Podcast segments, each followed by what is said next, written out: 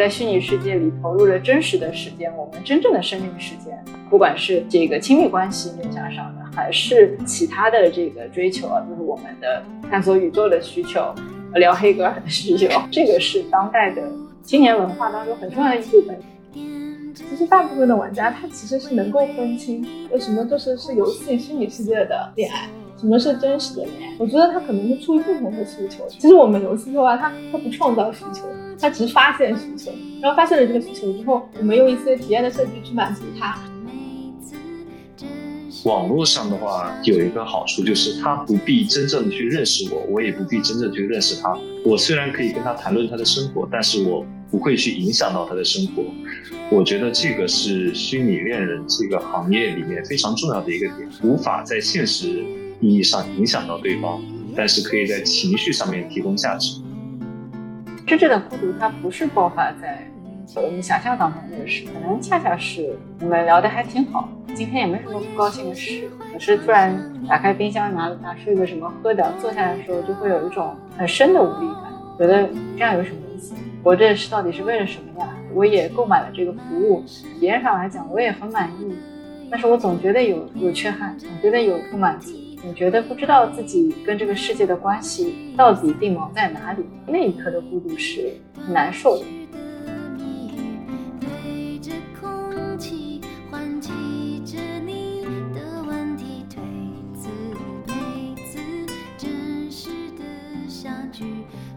听众朋友们，大家好，欢迎收听涟漪效应。涟漪效应是一档热点话题播客，由澎湃人物与镜像栏目联合出品。关注新闻背后的故事，热点之外的冷思考，打开可能，通往更大的世界。我是本期主播方毅。本期节目，我们邀请到了青年作家张一威老师、资深游戏策划泡泡与前虚拟恋人从业者林澈，一起跟我们聊聊社交媒体时代亲密关系的递迁。首先，请三位嘉宾跟我们打个招呼吧。大家好，我是张一威，很高兴来到这里。大家好，我是泡泡，目前是一位游戏策划。大家好，我是林澈，之前做过一段时间的虚拟恋人。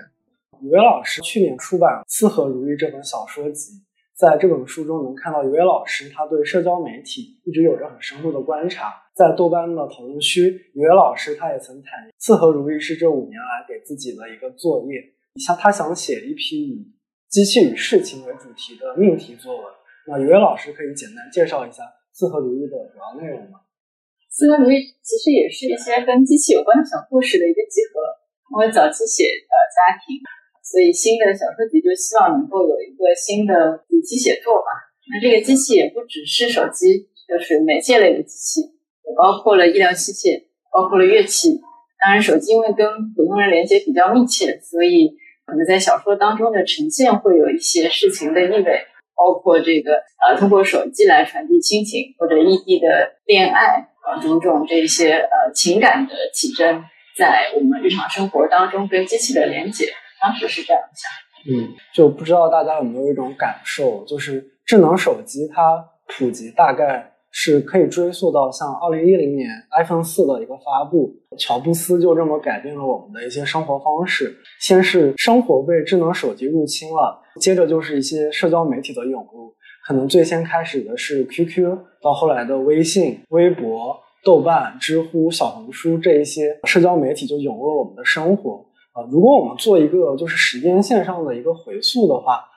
大家有没有感受到，就在二零一零年左右的时间节点前后，我们的交流是存在一些差别的？我们当时还是用聊天室，OICQ 聊天室在呃使用这个线上的社交功能。那呃，有智能手机之后，很多事情都发生了变化，时间的分配，包括呃，怎么讲，即时通讯的这个反馈啊，就好像呃，我们已经没有办法接受写信这么慢的，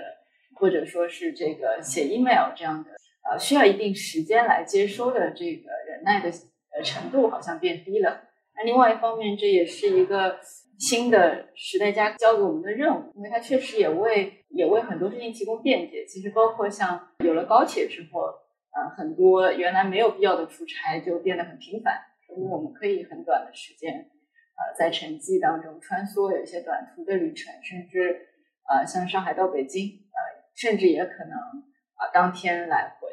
那这些其实都是呃每一个时代经过这个技术革命之后，可以为我们生活带来的呃便捷的那一面和呃使我们的生活更紧凑、更疲累的那一面。我想对我的印象是是这样。那泡泡老师，就是如果呃让你回忆一下从一零年前后的这样的一些差异的话，您觉得体现在哪些方面？嗯，我觉得的话，嗯，因为一零年之前我可能还在上高中，所以说本来那个时候就不太使用一些呃社交媒介这些东西，然后我自己可能感受上来讲，它的即时通讯会强很多。因为那个时候就是更多的可能会是很多是去线下去沟通，然后等到有了手机之后，可能很多都是从线上做沟通了。包括对于我自己的话，我可能在性格上不是特别善于在线下沟通的情况下，现在就有了更多的选择吧。我可以在线上跟很多人聊天。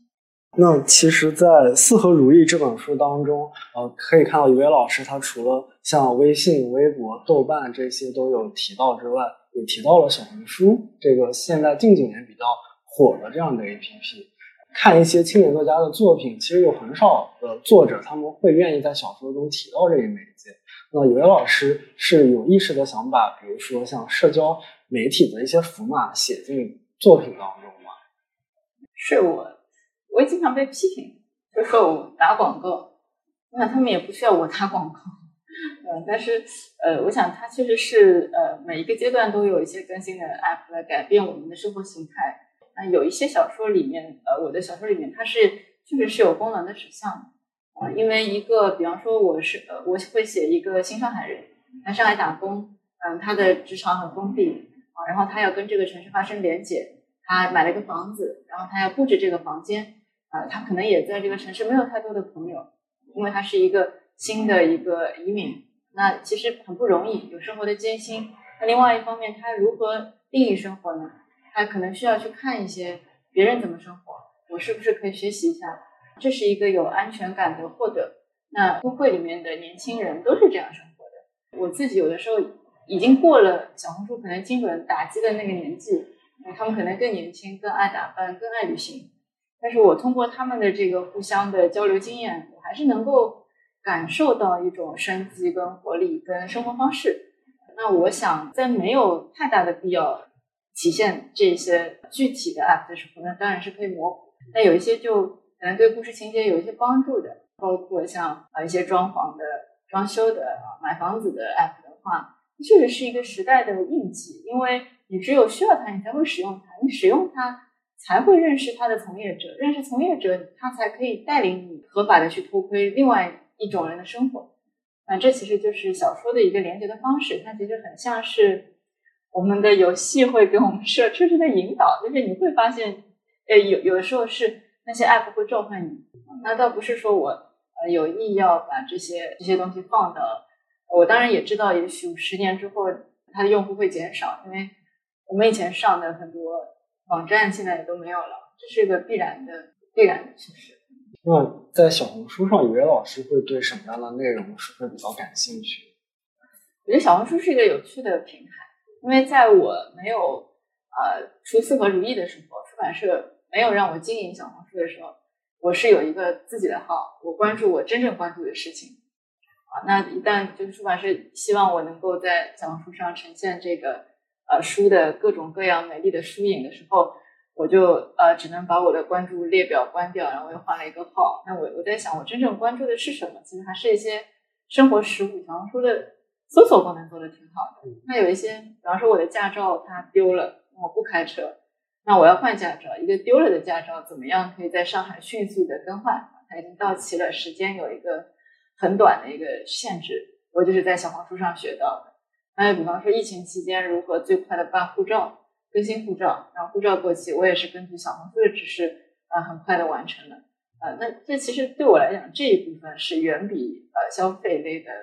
呃指引更重要的。那我想，这跟我的生活形态也有关系。我可能没有认识到这么精通生活百科全书的某个个人或者群体，也可能我们已经觉得网网上可以给我们提供这些帮助，我们已经不再需要这一类的朋友。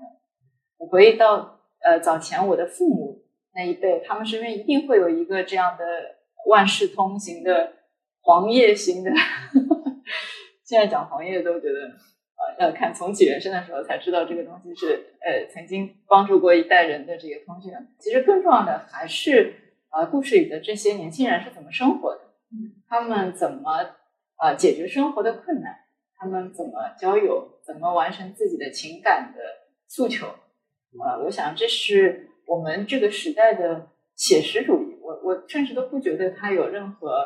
科技感，因为大家就是这么经历日常生活。我自己的使用的话，我觉得我也我也是主要在上面找一些攻略。其实现在小红书上的攻略真的很多，而且有非常多的笔记，然后有非常多的就是女孩子会去分享她的生活，因为以前的女生她就很喜欢做笔记。而且女生的笔记一般都做的非常有条理，然后所以这类就是做笔记的能力平移到了小红书上，然后他们也会在小红书上做很多这个类型的各种生活方面的笔记。当你就是你希望你的生活变得更好，但是你不知道怎么做的时候，你就可以到上面去找一些就是能够让你的生活变得更充实的方式，比如说你去哪里玩，或者说有什么东西比较好吃，或者说遇到什么问题的时候怎么去解决。我觉得我现在应该就是就是打开它的频率每天还是很高的。那就是大家会在。社交媒体上就做一些不同 A P P 的功能上的划分哦，对对会。我一般的话就是在生活类的，我都会在小红书。呃，像微博的话，我可能就是去了解一些就跟我生活比较遥远、有一定距离的，比如说像一些新闻或者一些有趣的事情。然后包括去做一些素材的积累，比如说会去看一些嗯画师的画，都会放在上面。然后还可以用来追星，就主要是这两个，我还是就是功能还是挺不一样的。那其实。呃，语文老师他之前上一个写作计划是家族实验，写的是一群没有血缘关系的人，他们以家庭的方式生活在一起的一系列故事。然后后来就是有关注到机器这方面的话题。最先开始，你之前在采访中也说，呃，是先是琼瑶跟朴信涛的那个新闻，关于鼻胃管，然后你以此获得一些灵感，写了焦录记，关于插管的讨论。然后后面像杜桥，它里面的主人公是一个研究表情包的。这这一组写作《机器与事情》，它从樱桃青衣那本书到四合如意，没有发现呃一些议题是之前萌生这个想法之初没有想到的。其实是有的。我我其实没就是我没有那么理想化，就是说，比方说我先确定一个主题，然后全部围绕它命题作文，也不是这样。可能每一个阶段。呃，到了不同的人生阶段，关注的事情也会不一样。那呃，最先关注到这个鼻胃管的这个插拔跟命运的关系，写了《焦录记》。当然，《焦录记》是很传奇的一个小说，最近刚卖掉它的电影版，它已经这个书已经过期了，然后我还在做那个版权的这个呃申请跟登记。呃，我当时就想写一个呃插着鼻胃管还没有死，可是啊是一个植物人状态的这样的一个人，对这个原来的家庭还会产生什么样的影响？那这个故事里当然是，它是很强有力的击破了这些呃假装在一起生活的、开展新的家庭生活的这个这些人的梦啊，然后就把这个梦击碎了，所以是一个焦虑的梦。但是这个小说当时写出来的时候，其实是呃我给社会投稿都被退稿了，呃后来在上花发了，那才在台台北发过叫《涟漪》这个小说，其实不是后来就没有任何反应，也没有人说会喜欢它。反而是到了现在，二零二三年，啊，我是二零一七年写这个小说的。过了六年之后，有很多人跟我讲说他们喜欢这个小说。我在想说，可能是不是和呃现在生活的一些变化也有关系啊？跟我们现在对于疾病医疗照护，对于这个呃在医学人类学上的伦理问题更加关注了。反正每每一个阶段嘛，我们的社会的文明化往前走，就会关注不一样的话题。有的时候小说切入到的这个问题可能早了一点，那就别人觉得这这也不是个故事。那如果是刚好刚刚好，那就会呃被看到。呃，我我自己是对这个话题还是有一些有一些兴趣的，因为我发现有很多跨学科的研究者，他们给了我很多的经验，不管是这个。民族志的呃形态的观察，社会学的研究，呃医学人类学的研究，包括这个手机媒介的研究，对于这个家庭关系，对于这个恋人之间亲密关系，这个手机的所发挥的作用，甚至是友谊啊，就假的社交的友谊和真实的这个生活当中友谊的破幻灭啊，就在某一个人生阶段必然会遇到的一些困难啊，这些若隐若现的时代的符号，呃，会对我写作会有。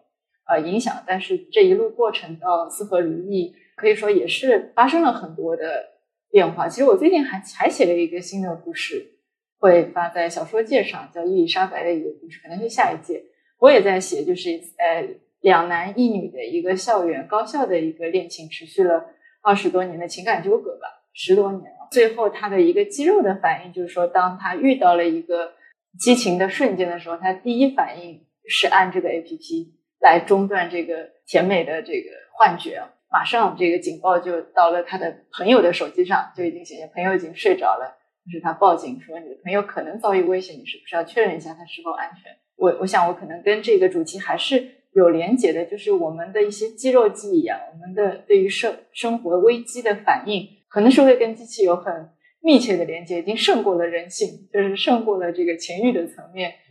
那平时有做一些社交媒体的一些观察，会会观察，但是这个观察可能跟泡泡也一样，就是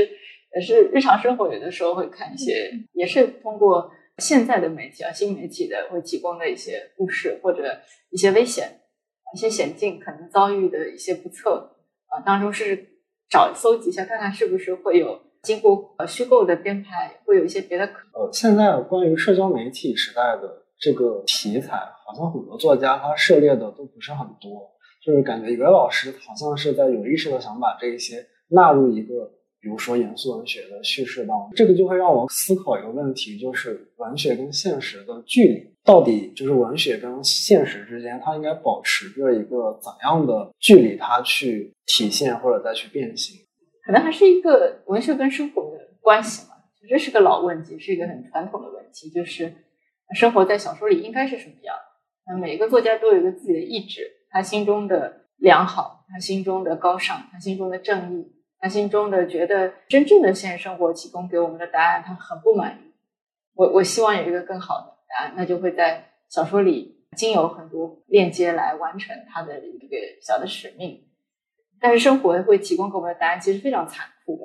可以举个不恰当的例子，就是《焦路记》这个故事，它为什么传奇呢？那我我的刚才说的这些其实没有很传奇，它真正很传奇的点在于。告诉我这个故事最早告诉我这个故事的那个那个人，我当时去台北给他送稿费，他就说：“哎呀，我的父亲他呃居然要跟他的初恋重逢，但是老年人重逢真是不容易，要我们小贝带着，所以呃这个男生他带着他的父亲，然后他的父亲的恋人还有带着女儿四个人环岛呃旅行，我就当时就想，哎呀，这真是个好故事，这得多尴尬呀！然后我我就写了这个故事啊，这件事情过去六年，因为发表不顺利，所以。我也很沮丧，就没有花很多力气。直到这个小说现在有一些转机，我要做新版的时候，我在手机上刷到了那个人被迷途了。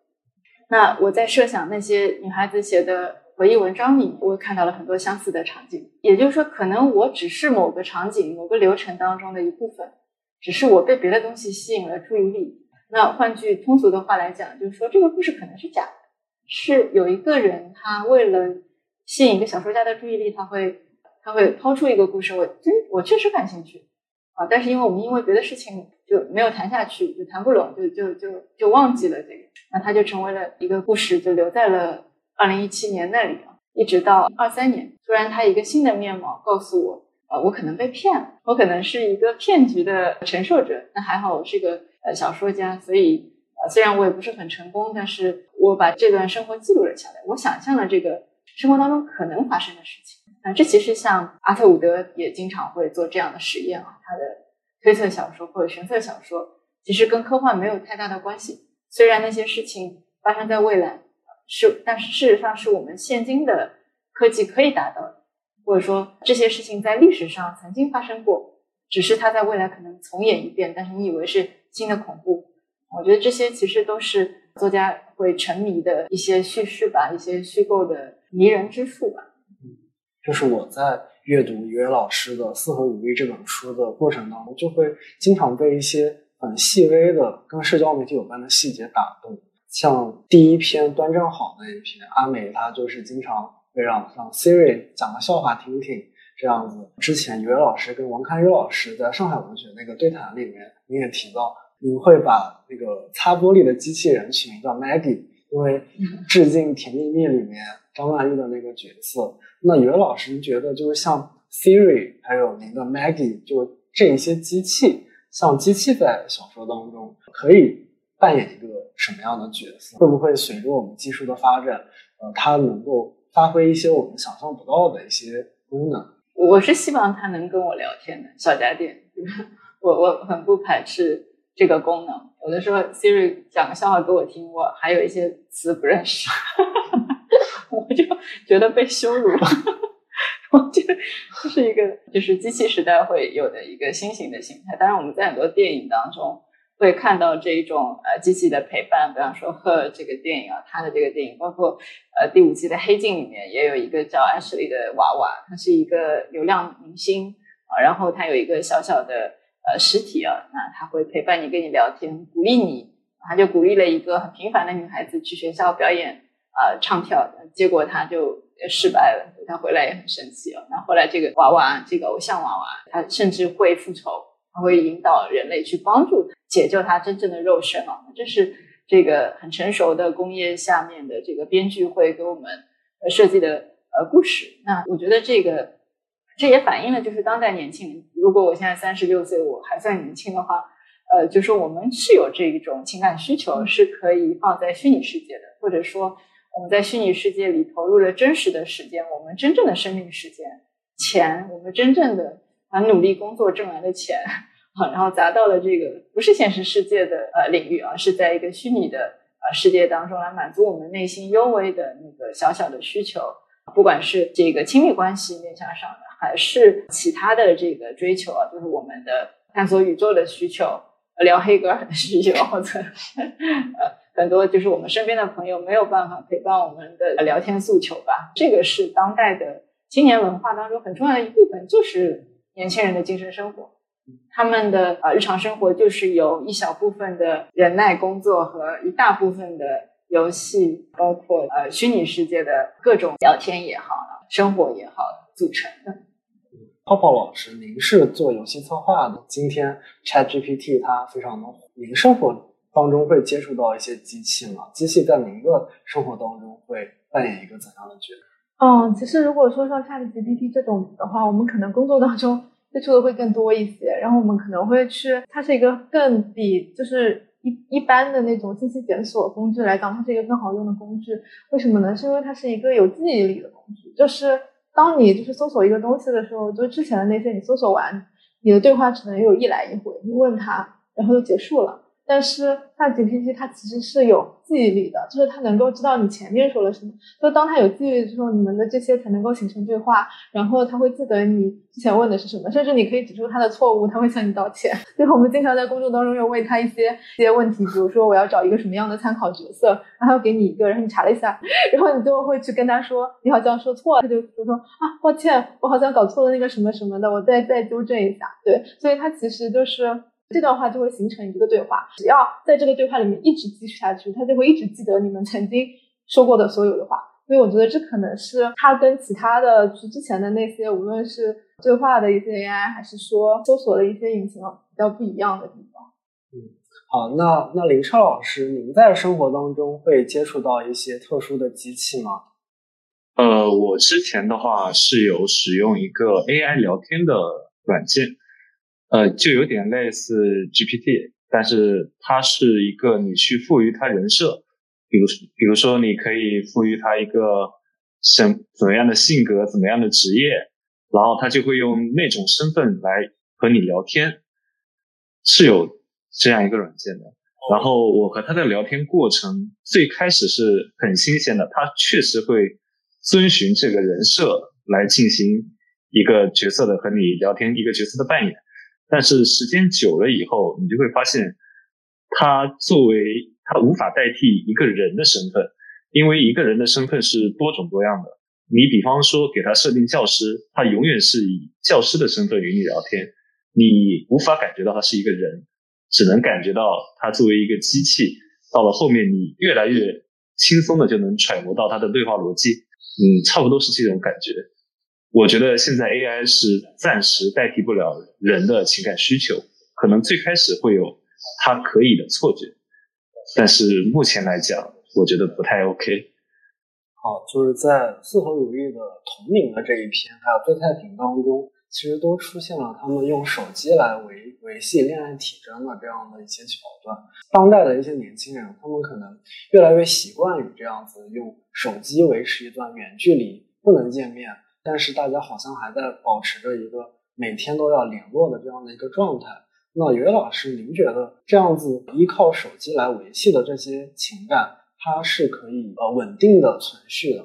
我我觉得还是很很苦的，很悲催的，没有任何吸引人之处。我想大家都是没办法，如果有办法的话就在一起了。不管是受制于各自的这个自我实现，还是金钱，还是种种不可控的外部的因素，只是因为我们这个科技时代给我们创造了一种幻觉，让我们觉得我们可能可以通过这些科技来联络，但是呃，真正在我们需要帮助的时候，可能还是会很失落的。我我并没有觉得这是一个很有趣的尝试。那包括你想的这两个小说，其实提的这个问题，也是一些具有移民文化特征比较强烈的地域，比方比方福建啊什么，那很可能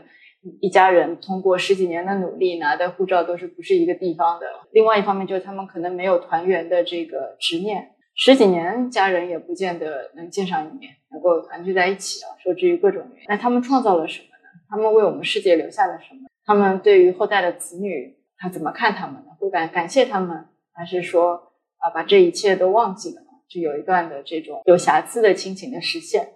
那另外一方面就是说，不得不承认，以现代的经历或现代青年的成长来讲，我们确实也不需要特别缠绵的跟父母或者跟恋人的这个关系了。大家对于自我更关注之后，大部分的情感需求可以自我满足，自己也需要一些空间休息的时候。那种过于急切的焦虑型的这个及时反馈，可能也就没有那么必要。我就看到有一个有一个帖子叫“儿子是没有什么好生的那种”，一个帖子里面就写妈妈一直在问他你冷不冷热不热今天几点回家，他连 O 都不愿意打，他就只打一个 K，就是他已经对这个弱回应已经弱到就是说不能再精简的地步。那实际上科技能做的作用是很小很小的，它已经帮助你可以抵达这个人，可是你知道。你永远抵达不了，就是他并没有想要对你开启这个沟通的门，所以这是永恒的困境。代际之间的、恋人之间的，包括这个方方面面的情感吧，复杂情感当中的交流沟通的这个无效性跟无力感，还是小说想要传递的一个方案，并不是说我我觉得这这样很好，我觉得很荒谬。我觉得它可能是维持联系的一种方式，但它。不是最终的目的和最终的状态，就是刚才一位老师说的嘛，可能在没有办法的时候，它的存在会给我们一些方法，能够去去保持这样的联系。比如说我们没有办法现在见面或者怎么样的时候，但是它应该没有办法完全代替掉我们对于啊就是其他的那些情感需求的一个满足。我觉得说起代替的话，他们肯定是不能相互代替的。但我用使用网络来沟通，它有自己的一个魅力。它同样是不能被现实的交流所代替的。比方说，年龄，就是你出生的时候，你记事的时候，你是否已经有的这一个东西，会很大的影响到你身后的之后的价值观和你的使用习惯。我年纪很小的时候就已经开始非常自然的去使用社交媒体，作为一个联络自己感情的一个工具。我会觉得。这么一个行为，它是非常正常的，和我在正常和人现实里交流是没有太大区别的一个感觉。所以我认为，嗯，过程也好，它很有可能可以一直维持在永远的网上沟通的这么一个环境。因为现在的人好像对婚姻也并没有多大的兴趣，可能在往后几代，在网上社交反而可以成为一个更接近于现实社交的一个过程。那其实，在立春过这一天，看到于老师对像朋友圈还有点赞这一些比较细节的东西，有着一个很深入的观察。那您在呃目前对，比如说像朋友圈社交、点赞这一些，您是有您看待这些的态度会有一些动态的改变吗？我其实很很讨厌微信，我也不太发。基本上已经弃用，转投小红书了。那小红书应该也会也会放弃，因为它会出现一些奇奇怪怪的事情。徒增很多焦虑吧。而且现在朋友圈也不是真正的朋友，真正的朋友还是会私下见面，也也不是会图这个赞。中国人的赞是很值钱的。如果你看过外国人的赞的话，外国人是什么都可赞，万事皆可赞。生活当中该好还是好，该交恶还是交恶。但是我们是惜赞如金。现在大部分，我有个影评人的朋友就跟我说，现在的人都很冷漠。只有我有的时候还会转他的影评，我我就很想看这一部，就没有没有很复杂。看这本书的过程当中，还有一篇我很喜欢，就是吕吕金那一篇，它里面有写到他通过视频来行孝，他父亲会专门收拾出一块整洁的角落，专门跟女儿这样进行一个视频的通话。然后还有就是一个有点荒谬的细节吧，就是偶遇呃曾经的恋人。然后在机场加了微信，然后把对方分组到家人里面，因为因为家人是肯定发朋友圈最先屏蔽的那一个类。当初为什么会想写这样的一个细节？分组它会不会强行让我们将一些关系它标签化？有这样的一些感受？如果你的朋友数超过两千个，你也就不高兴分组了。他可能在很少的时候，你还会。分一下，那另外就是说，如果你降低自己发布的频率，也就不用分。那那那是这样，我还好，我觉得，呃，我更多的从朋友圈当中获得的还是焦虑，就是谁又发了一篇论文，然后我我学生都发出来，我还没有发出来，呃，会有压力，但是不看就会好很多。我现在尽量减少，尽量基本上希望一个礼拜打开一次就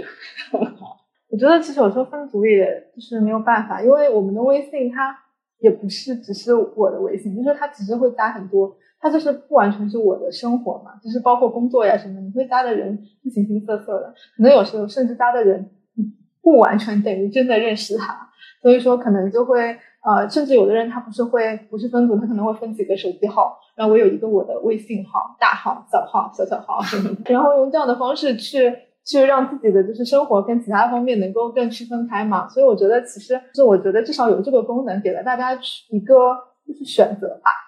那就是像刚刚有提到他，比如说通过视频来行孝的这样的一个方式，其实我觉得在现在的年轻人当中也相当普遍，可能大家都是离家很远工作或者求学。跟家人的联络可能就只是通过微信的视频，通过视频来跟亲人有一个这样的一个联系，跟曾经比如说通过打字、通过写信或者一些更久远的方式跟他们有一个联络的话，他他们有什么样的区别？当然有区别，因为信件是可以保存的呀，是可以检索的。虽然我们家族也是不写信的，但是那也就到那时候为止。就像你说的，某一个时间点出现这个。呃，智能手机之后就就再也没有了。呃，视频是这样，就活着的时候当然是可以的，可是往生之后可能就没有了。那有一些好的，就是那一分钟的那个还会有。所以我外婆给我的外过世的外婆给我的那些语音还还在。呃，这这是一部分。那另外一部分就是说，是不是我们跟父母规律的打了视频之后，这个孝义就完成了？那本身孝也是很折磨人的一件事情，它是一个我们背在身上的一个永远还不尽的一个一个东西。我觉得就是真的关系很好、从容的话，那你想打就打。你真的你说要要实现伦理上的抉择或者很重大的选择，视频也没多大用。父母就说感情还不错，那保持一个有边界感，同时又很团结、很相亲相爱的这个关系，是一个过于理想的关系，是很高的要求，不是每个家庭都能够达到的。有的时候我很不愿意视频的原因，恰恰是我状态不是很好。然后妈妈就会说：“你怎么头都不梳？你穿成这样，你不冷啊，或者不热啊，或者怎么样，就很麻烦，要应对这个。”所以我就会写那个角落，就是说，其实父亲跟女儿都是有一个表演性的。我专门把自己弄得好好的，这个地方弄得很干净，其他地方很糟糕，呃，就在那里表演，我们都过得很好的这个亲子关系，那也是很很酸楚的亲情的那一面吧。因为我正好就是从我开始上大学的时候，就是差不多啊，智能手机特别普及了。然后我是一个经常会跟我爸妈视频的人，就是其实我跟我爸妈视频的时候，有百分之九十九的时间可能都在说废话，包括上学的时候打那个视频通话的。频次很高嘛，所以说他也没有什么能隐藏的，因为今天装完，明天还有时候明天后天又要打了，所以他的那个那个频次很高，他就已经完全融入你的生活了。在打的时候，其实我觉得他也没有什么信息量的交换，也不会聊任何就是呃比较重要的问题，基本上就是一个我觉得他不一样的一点是，他能够看到对方在干嘛。就是我可以一般就是视频的时候，我爸妈也不是真的就是在跟我视频，就是百分之百所有的精力，他们一般都会同时在看电视。然后你们有一段时间是你们能够感感知到对方，就是也不用感知到对方的状态有什么变化，就是能够知道他在干嘛，比较亲密的那种感觉，其实就够了。就是我自己的一个感受吧。其实我刚刚有回忆到我日常生活中接触到的一个细节，就比如说，我记得当时我在一个自习室自习，坐在我前面的一个男生，他就跟他的女朋友打着视频，他们的摄像头就是对着。彼此在学习的样子，他们也不跟对方聊天，就是需要看到手机屏幕里的对方在陪伴自己，就这种云陪伴。嗯，然后还有刚刚一位老师就有有提醒到我一个事情，就是因为呃我我之前在一八年的时候，我父亲因为生病去世了，然后我记得当时呃我在照顾他的时候，会跟我姐姐汇报一些我父亲他每天干什么的一些信息。他过世之后，我就很不愿意去面对。我就把它就是藏在一个角落里，我也不去点开。我就打算，比如说某一天我很想念它的时候，我再去看一下。后来就遇到一个事情，就是在去年的某一天，我不小心把微信的聊天记录清空了。发现我不小心清空了聊天记录的那一刻，我就特别的感伤，因为我好像弄丢了父亲存在在我手机里那一些痕迹。因为我在上大学之前，我是。呃，没有使用智能手机，我用的是那种老年机。上了大学之后才使用了智能手机，而且那个时候正好就是父亲生病的时候，当时就还蛮难过。我就觉得，呃，有很多很幽微的成分吧，就是借由一些，比如说像聊天记录、视频这一些，能够体现出来。其实我在看《四合如意》当中，对煞尾这一篇也挺印象深刻的。它里面有提到，他因为隔离生活，想要逃离一些不必要的一些社交，他就是封闭在一个密闭的空间里面，想逃避这一切。那于老师，你你平时会有想远离这一些互联网社交媒体的这一些时刻？现在尤其强烈，呃，我觉得很受打扰，呃，可能太消极了。他有一段孤岛的时期，就是大家都找不到他，因为他隔离啊，那隔离是一个大部分人都不会喜欢的一个记忆，对于一个。生活有一点焦灼的一团乱麻的一个年轻人来讲，他好像突然之间，啊，有一个空间是根本不存在的，平时要开凿开凿不出来的一个瞬间，他就去了另外一个世界，他就可以在一个自己的空间里，不用去面对所有他不想面对的事情。当时是是是这样想，觉得我我们还是要做减法，还是要回归到最真实的呃人跟人的连接，就大家得共同做一件事情。啊，然后做成了一件事情又一件事情，然后可能会有就是有一些隔阂，然后也有可能通过撕裂之后又啊变得更紧密，真实的连接会比较好。因为网上的交流，就像刚才泡泡讲的，其实很多手机里的人我也不认识，我也记不得他是谁。我觉得我还好耶，我不会是那种就是非常刻意的，就是我要逃离，然后把这些东西都关掉。一般是就是做一一些事情的时候，比如说嗯看书的时候或者怎么样的时候，我会把它放远一点，因为它确实可能会打扰到我现在正在做的事情。在这个时候可能会这样做。我觉得就是对我们这一代而言，就是互联网手机真的就是已经非常融入生活了。就是可能在做一些事情的时候，就是把纳入，包括在思考自己的生活的时候，其实会把纳入进来。思考，因为你你已经不可能就是完完全全逃离这个这个这个环境了，所以我可能就是会在做一些事情的时候把它放远一点。就我们今天想讨论的话题是社交媒体时代亲密关系的一些递迁嘛，嗯，然后今天邀请到了情感向游戏的策划泡泡，还有我们前虚拟链的从业者林澈，跟大家在讨论一些这两者比较新奇的一些呃或者创造或者维系亲密关系的这样的一些。行为，那泡泡老师可以给我们介绍一下您您平时工作的大致的内容啊。我平时我就是游戏策划嘛，然后我可能更多的去负责游戏内的一些文案的设计，然后这个设计的话可能会包括一些像玩家在游戏内的体验设计，然后它的世界观搭建，还有一些角色的设计，以及最终包括一些。嗯，剧本呀之类的内容的落地，但是我今天可能也是更以一个，因为我自己也玩游戏嘛，就是以更多的以一个游戏玩家的身份，可以跟大家一起讨论一些问题。就是因为现在市面上有很多像一些恋爱向的游戏，比如说像恋与系列、光与夜之恋系列、时空中的绘旅、未定事件簿这一些，在设定这一些游戏的过程当中，策划一般会更侧重于玩家的哪些需求？我觉得肯定会更侧重于大家的一些呃情感需求，然后会通过大家除了情感需求之外，可能还会有一些就是玩家的自我投射，因为他为什么啊、想玩这些游戏，是他希望能够获得一些就是现实中没有办法达成的事情，比如说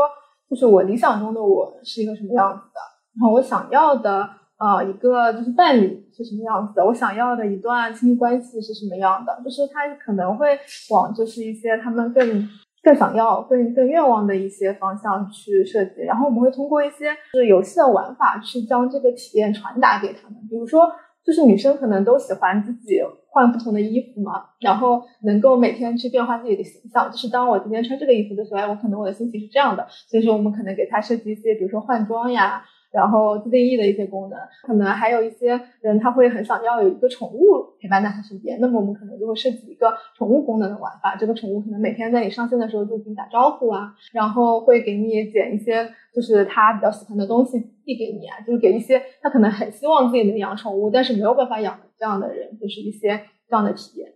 观察下来，就是很多像一些情感类游戏，嗯它的一些人物的设定，它都是比较偏二次元风格，它也不是那种特别写实的那种视觉的效果。就是我们也会感到很好奇，为什么就是像这种情感类的游戏对玩家的吸引力会那么大呢？嗯，我觉得一个是就是从设计端来讲的话，它其实更多的是一种既是真实的，但它又是不真实的。就是如果说它一个是一个游戏，它的设计它是纯纯全部不真实，那么其实玩家是没有办法去代入的，他就是没有共鸣感，然后没有办法代入，他就不会相信这个人是存在的，因为只有就是有一部分能够让他就是有代入感，然后有共鸣感，那个部分是真实的。包括我们在设计产品的时候，就对他的一些设定，都会让他能够有这样的代入感。然后其次呢，他又是有，它又是不真实，因为它会相对理想化一些啊、包括大家可能会觉得它会相对就是二次元的角色，我们一一般说给它贴标签嘛，比如说它是一个霸道总裁，他是一个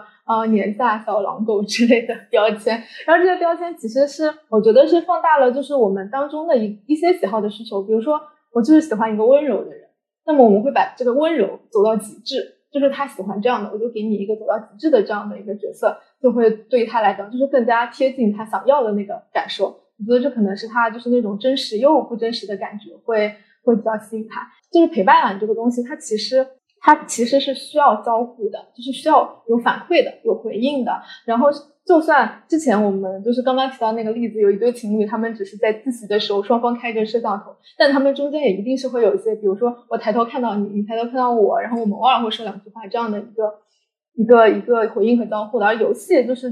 就是对比于其他的媒介，它可能其他媒介可能更多的我是在观察嘛，我无论是在看呃一个电视一个小说，都是更多的是一个观察的角度。那么游戏的话，它其实是以玩家为中心的，就是我做任何的一个操作，它都会回应我。其实这种回应，可能是大家在陪伴感当中更能够更有沉浸感的一个方向。那其实我们也啊搜集了一些数据，那据一些数据报告显示，百分之四十九的呃女性手游的玩家年龄大概都在二十五岁以下，主要是一些学生群体，其次便是二十六到三十五岁的群体，占比大概在百分之三十七点四。情感、审美、陪伴这三个方面都是用户们选择游戏的主要考量因素。就是从您的角度来看，您觉得这一组数据它符合您在行业中的观察？比如说游戏策划的同行，他们平时也会玩自己策划的一些。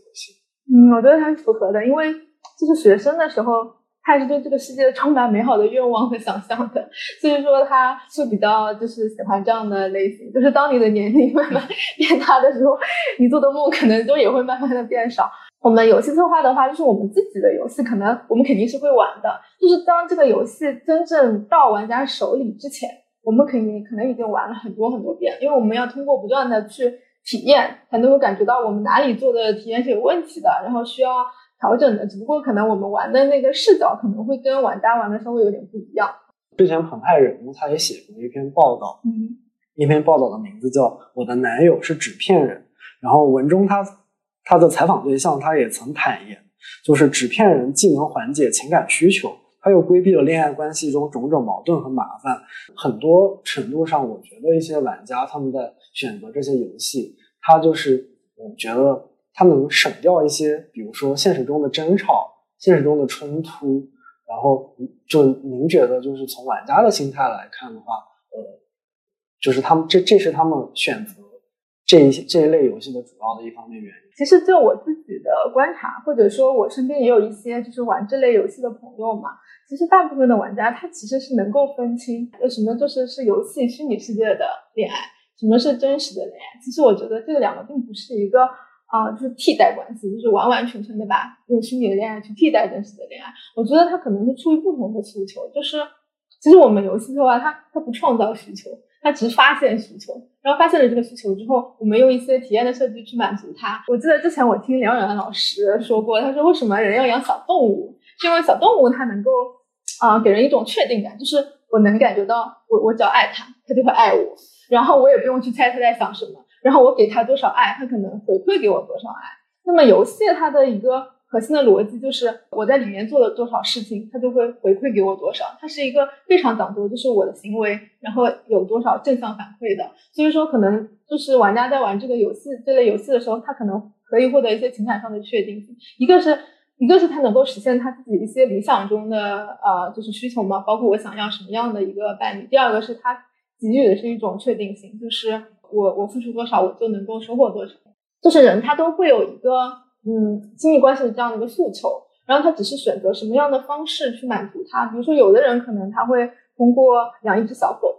因为现在其实大家会有更多的选择嘛。然后有的人可能他会选择就是跟自己好朋友一起住，然后有的人可能选择他去谈恋爱，然后有的人可能选择他喜欢一个纸片人。我觉得就是大家就是选择不同的方式来满足自己那个亲密关系的诉求，以及自己能够。如何获得就是更快乐的生活？这样，就是我们个体跟纸片人之间的这种情感，呃，应该怎么界定？就您觉得这算是一种呃新时代的一种亲密关系？我觉得就是如果它符合一些亲密关系的感受，它就算。就是其实每个人他跟纸片人的关系都是不一样的。就是就是有的人可能确实，有的人可能会觉得它只是我一个美好愿望的寄托。我觉得如果说它是。嗯，符合亲密关系的这种感受的，它就应该是一段亲密关系。我会做一些胡乱的猜想，就比如说，如果他已经是一个呃有伴侣或者他是有恋爱对象的一个人，他再去玩这些情感类的游戏，就是您觉得这算是一种打着引号的背叛？啊，这个还是应该就是从刚才说的那个，就是他自自己怎么界定这段关系嘛。比如说，其实亲密关系有很多种啊，就是比如说我养一只小狗，然后我这时候再养只小猫。大部分人都不会觉得，就是我养了，我又养了一只猫，我是对了对那个狗就是有一些背叛，因为就是亲密关系它有很多类型嘛，可能有的，比如说像大家觉得爱情，它一定是有排他性的，可能就是喜欢一个人，我再喜欢一个人可能是背叛，然后有的感情它可能就是没有排他性的。如果说这个人他把自己跟嗯这纸片人的感情，他完完全全就是等同于爱情，他觉得我就是包括他的一些啊其他的感受，他都觉得是跟爱情一样的，那可能他会有。这种背叛的感觉，甚至于不是说有伴侣喜欢纸片人，他从一个纸片人爬墙到另外一个纸片人，或者说他同时喜欢多个纸片人，他也可能会有这样的感觉。但是其实呃，另外一部分人，他可能只是把就是玩这样的游戏当做就是他就是一些美好想象的一些寄托的话，他他的诉求是不一样的，他可能就不存在这样的一些一些感受吧。其实，另外包括我们，其实现在也不太去做，比如说包括或者女性向或者怎么样的界定，它只是一个游戏的一个主，就是内容主题。其实它它跟像我们去看一些就是恋爱类的偶像剧、恋爱类的电影、恋爱的小说，它本质上没有那么巨大的不同或者那么特殊。它可能就是一个游戏的媒介，因为刚才说了，它比较有沉浸感、比较有代入感所带来的这种特殊的感受。对，这是我的感觉。那雨薇老师还有什么想了解关于这种戏的方面？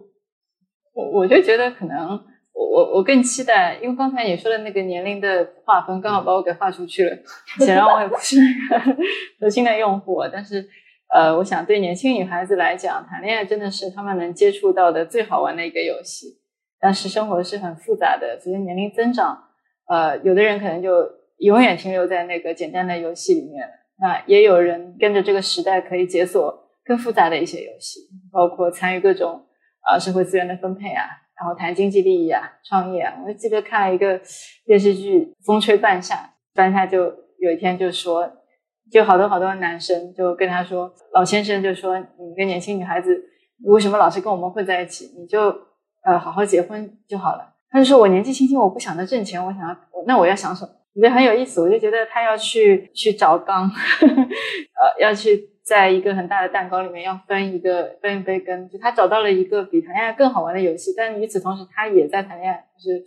这样的话，就是可以玩更多的呃需求吧，能够发现更多的需求。那我想刚才默默讲一个事情，我觉得很有意思。他他说就你们不创造需求，但是会发现需求，所以。如果这一代新一代的女孩子，她们啊，在这些女性向的游戏里面有又有了更新的新的需求，我想她们一定会有最专业的准备来告诉她们应该怎么挣钱，怎么谈合约，怎么吵架，怎么呃吵出边界感啊，各种各样，然后能够获得更丰富的生活吧。因为我想，呃，单一的这种甜蜜的快乐，它总是很容易就过去了。好，那我们今天也邀请到了虚拟猎人的前从业者林彻老师。那林澈老师可以跟我们介绍一下虚拟猎人这个行业大致的内容？像虚拟恋人这个行业，其实把它称为虚拟恋人，有点名不符实。它更多的其实是一种倾听和陪伴的一种提供。比方说，在二零年的时候，因为疫情，大家都在家里，可能是这个原因，像这种店铺和顾客。就会多很多。我也是那个时候从事的这个行业，当时的话，就是给我的感受就是，除开大部分的单子，它是按时间计费的，比如说一个小时啊，或者多久啊，或者你跟他文字聊天或者电话都有。大部分的人其实都是有一种尝尝鲜的一种感觉，比如说让你过来，嗯，我想要一个能提供我高中高中数学。辅助的这么一个人来跟我聊天，他其实是一种聊天的陪伴。再然后还有另一种就是长期的单子，他可能他的时间就多一点，按月算、按年算都有。像这种他的年龄层就会稍微的大一点，他自己会有一些经济能力，更需要一种自己的陪伴吧。接触到的最年龄大的客户是大我十二岁的。这么一个客户，然后我们经常在一起聊天的内容其实也很普通，就是唠一些家常和自己的一些兴趣爱好。他其实给我的感觉就是，我作为他一个生活上陪伴的角色，也并没有过多的去介入他的生活，只是陪他聊聊天，听他说一下最近发生的一些有趣的事情，然后给他一个回应。我也跟他说一些我身边最近发生的一些有趣的事情。包括我的兴趣爱好啊什么的，因为年龄层不同的关系，可能我们两个的兴趣爱好有部分重合，有部分又差的很大，我们也也就可以一起讨论一些很有意思的事情。当然内容很多很杂，其实跟正常的两个人交流没有什么太大的区别。但是网络上的话有一个好处，就是他不必真正的去认识我，我也不必真正去认识他。我虽然可以跟他谈论他的生活，但是我不会去影响到他的生活。我觉得这个是虚拟恋人这个行业里面非常重要的一个点，就是无法在现实意义上影响到对方，但是可以在情绪上面提供价值。那您从事这一行的起因是什么？嗯，您先后一共呃在这个行业里待了多长时间？我是二零年的时候知道这么一个行业，当时很惊讶。然后我跟我朋友说了这件事情，他就非常少见多怪的看着我说啊，就觉得我可能是有点没上网的那种感觉吧。于是他发了一个微博，就是说了这件事情。于是就有那个，于是就有平台的人来加我的联系方式，来问我是否有兴趣去从事。然后我就我就觉得可能是个骗子，但是为了想看一下这个东西到底是怎样一个运作的情况，我就去了。啊，没想到他真的不是个骗子。二零年开始的话，我是二二年才没有继续做这件事情的。呃，原因的话，其实长期的跟一个人聊天，其实是一件非常正常的事情。正常来讲是正常的，但是如果你有潜意识里给一种。带着任务去和别人聊天、和别人交流的话，长久以往是有一点点煎熬、有一点不舒服的，并且你需要考虑到时刻要给他一个正向的反馈。最后也是因为这件事情做的我过于压抑，所以我才没有继续做的。那会存在，比如说顾客跟呃虚拟恋人产生真的感情这样的情况存在？是有这种情况的存在，并且还不少。呃，就我了解的话，我的一个前同事接到了一个单子，是说有一个女生的母亲去世了，对那个女生的打击非常大。于是那个女生的朋友为了为了找一个人陪伴她，就下了这个单。然后陪伴她很长一段，也没有很长，其实是几天时间之后，那个女生就越发的难以离开这个男生的一个陪伴的关系。通俗点讲，其实就是非常的依赖他，需要他很多事情上面帮他去做决断，告诉他这件事情要怎么做。最后是那个男生受不了，就不不干了。还有的就是说一些客人和一些客户和嗯工作人员产生感情，他们是双向的，后面可能会有见面什么的，但是这种真的很少很少。并且我也不觉得这个是一件很好、很正确的事情。更多的其实是因为互相打扰到对方的生活，然后幻想破灭，最后也都是一个不太好的结果。行内人他们一般都是一些什么样的群体呢？如果从从业者本身的角度来看的话，大家对这个行业都抱有怎样的一个态度？群体的话，大多数都是大学生这一类。相对于学业来讲，不是那么重，然后空闲时间又多一点的角色，对于这个行业的态度其实分裂的挺开的。像有一些工作人员，他其实是非常喜欢和别人聊天，他觉得和别人聊天、和陌生人聊天非常的有意思，可以交到很多朋友，并且一天换一个新的朋友，特别好玩。有一些他其实是不那么喜欢这个行业，他更多的是当成一种任务。当然也有那种抱着帮助别人的心态，选择成为一个树洞，去帮别人解决情绪上的问题，或者是帮别人成为一个生活上的百科的问题，都有可能。就是态度无非就是这几种。这一行一般它的收费标准可以跟我们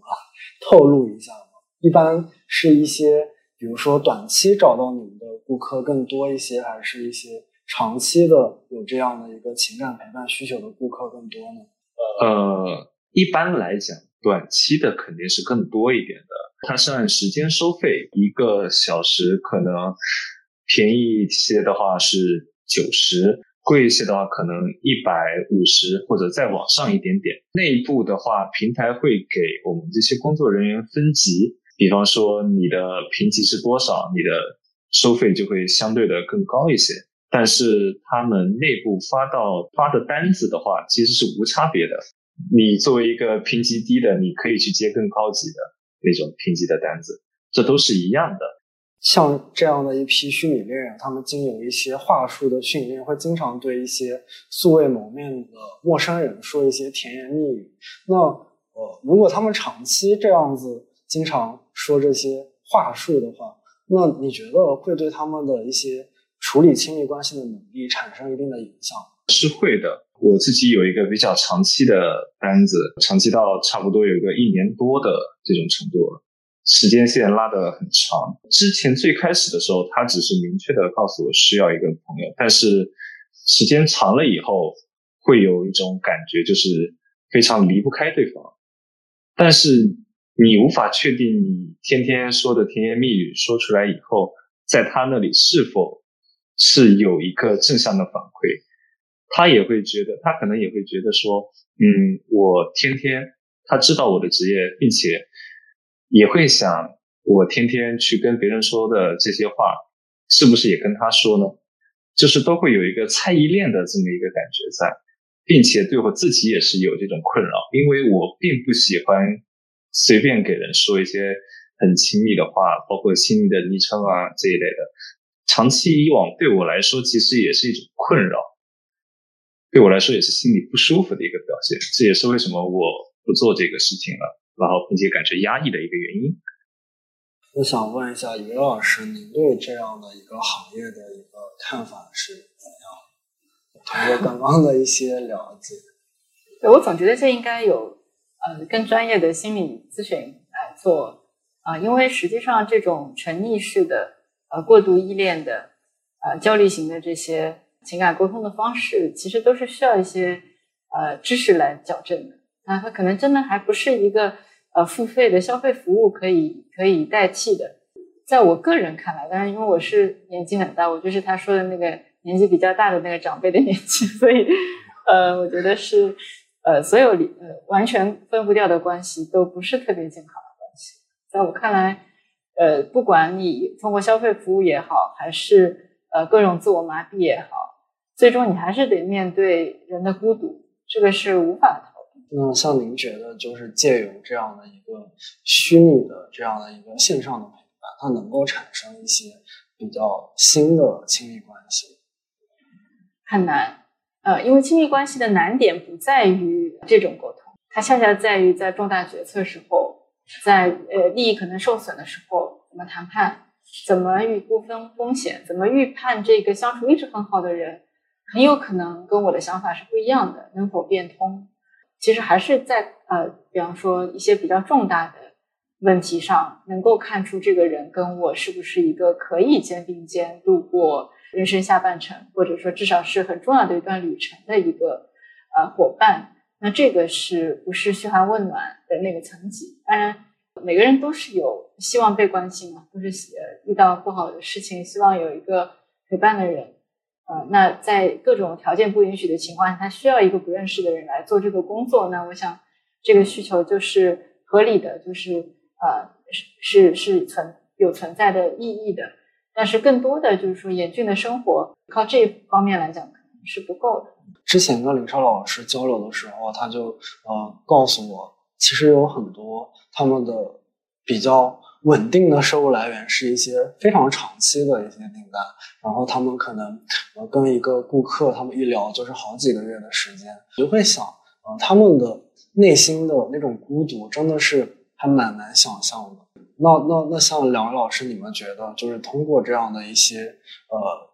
社交媒体的这样的一些方式，能够真正的解决孤独的这样的一种问题？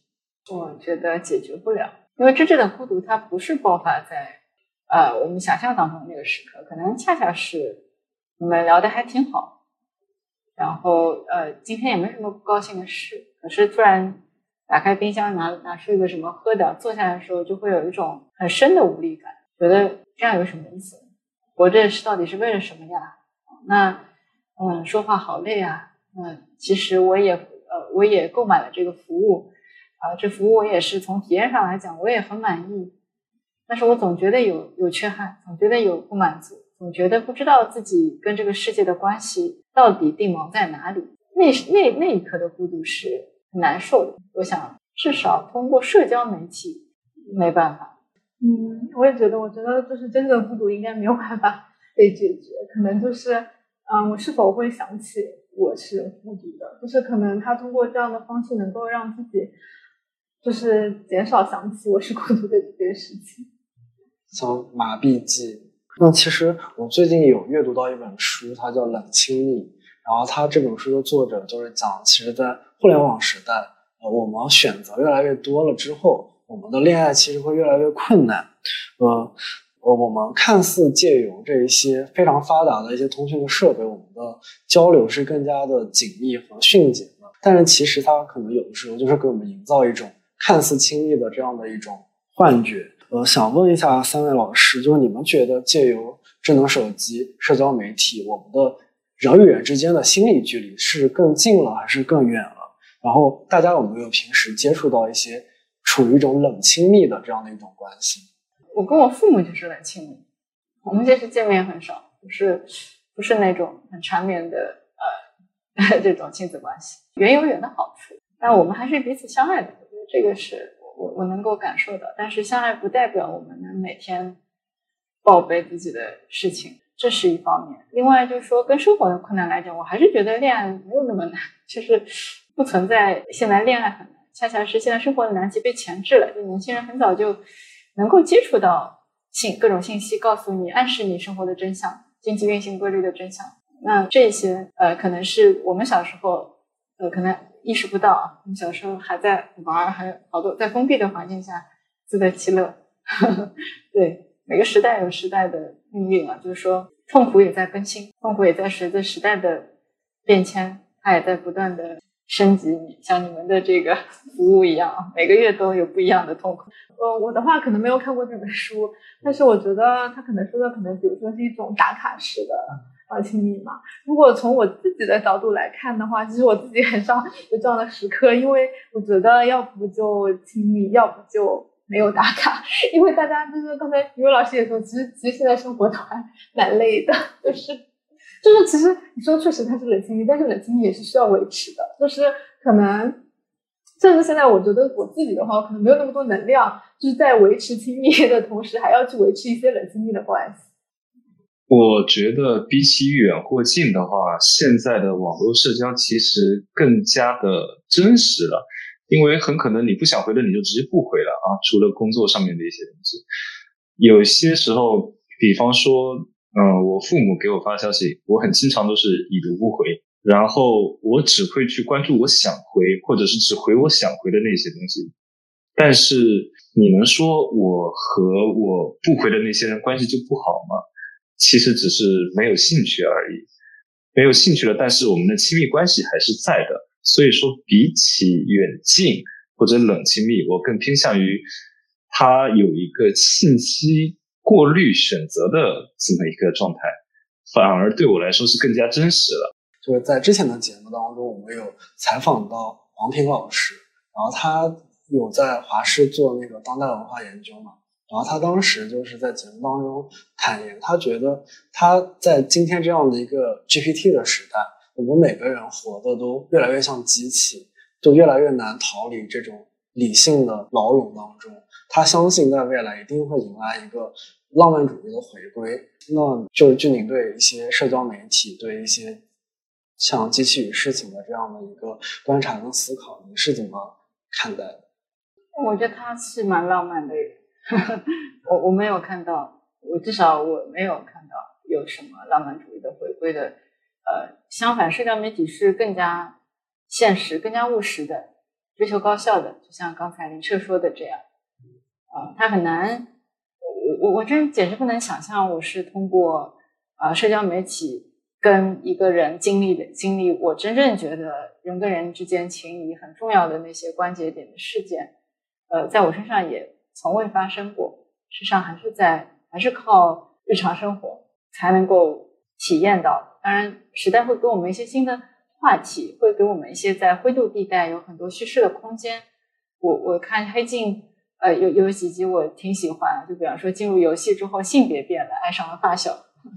这样的，然后算不算出轨？好像后来他们的方案是回到呃太太终于发现这件事情之后，好像是跟他约定有一天他太太也可以去酒吧，然后他就上网继续跟他发发小这个偷情。但他们确定自己是异性恋，但是他们只在虚拟的世界里，没有人可以替代他们的这种情感关系。那我们也可以看到说，我们是不是可以呃附身在另外一个人的肉身之上，进入到。呃，现实世界，这这个我想，呃，优秀的、很有想象力的艺术家都给我们提供各种各样的可能性。啊，在这一层面上，我倒是很乐观，因为我觉得，呃，技术就是像帮我们解锁一些呃新的叙事的空间。我们可以推理说，呃，利用现在的技术手段，啊，未来可能会发生什么事情？会不是灾难，还是一个理想的解决的呃解决问题的方案？都不知道，所以。小说家，呃，或者说电影导演、编剧，其实是呃大有可为。这是这是那他们是不是会去有至于命名这样的一种浪漫，还是说把我们现实世界的很多价值彻底的解构掉？呃，我不是特别的呃乐观。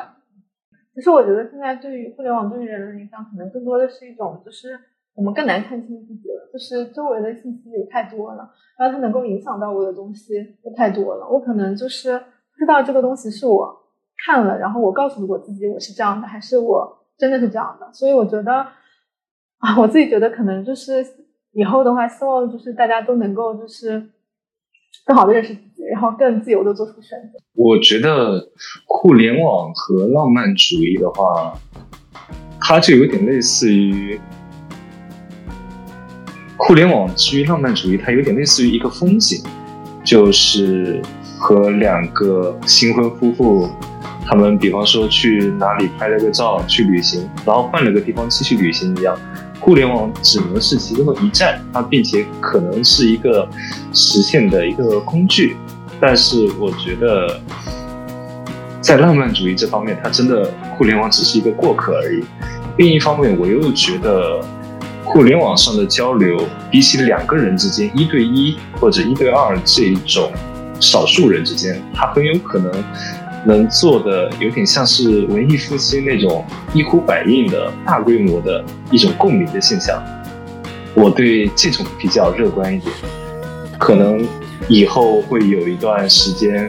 大家突然针对于某一个词，或者去集体复苏他们的大家的一个思想啊，短时间内就影响了很多人。我觉得这个是可能性更大，并且更加务实的一种想法。那我今天的录制到这里就结束了啊！再一次感谢三位老师，再一次感谢大家。